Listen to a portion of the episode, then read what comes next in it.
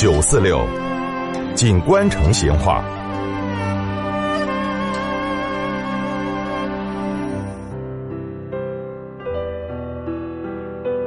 听众朋友，我们成都嘛是一座文化底蕴相当深厚的城市哦。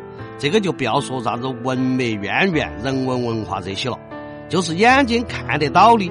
以前在老成都哈，就有好几条家的这个文化街，随便说几个哦。有木刻苏轼的学道街，有古旧苏轼的西域龙街。还有云集了中华书局、商务印书馆、世界书局的春熙路，但是哈，就这三条知名度、给影响都相当不错的文化街，说起说来嘛，确实还当不到汉美飘香的祠堂街。这个据史料记载哈，民国时期这个祠堂街。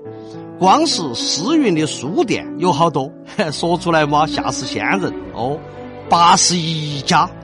当年有名的开明书店、大东书局、正宗书局，还有青鹅书店、啥子溥仪书社，都开到这儿的。哎，你想哈，在短短的一条街高上，有这么多的书店，这个是个啥子概念？池塘街的书店，几乎人家都是开价卖书，读者可以随便取书来翻阅。也可以慢慢的在那儿抄写，人家店家对这些哈都是相当欢迎的。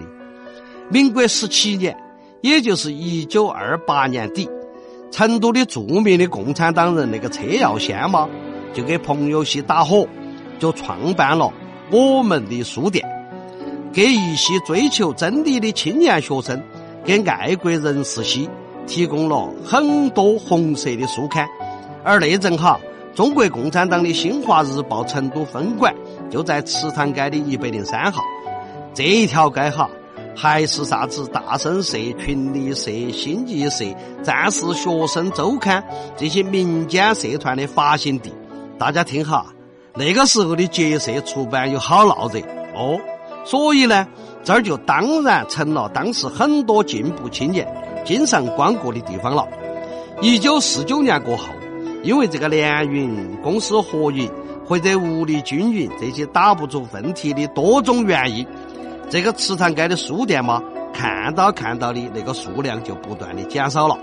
但是总量呢，在全成都市的所有文化街道上还是第一。再后来，大家晓得，就是新华书店一统天下的时代了。这个新华书店的少年儿童读物门市部嘛。就开到那个池塘街十二号的，主要发售学龄前儿童的读物，还有小学生读物，还有啥子连环画图片这些。池塘街的书香嘛，还算是结了香火。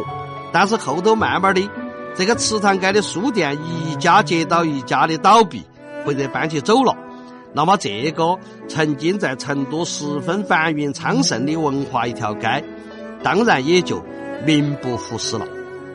好，曾经汉灭飘香的这个祠堂街嘛，今天我们就摆到这儿，再会。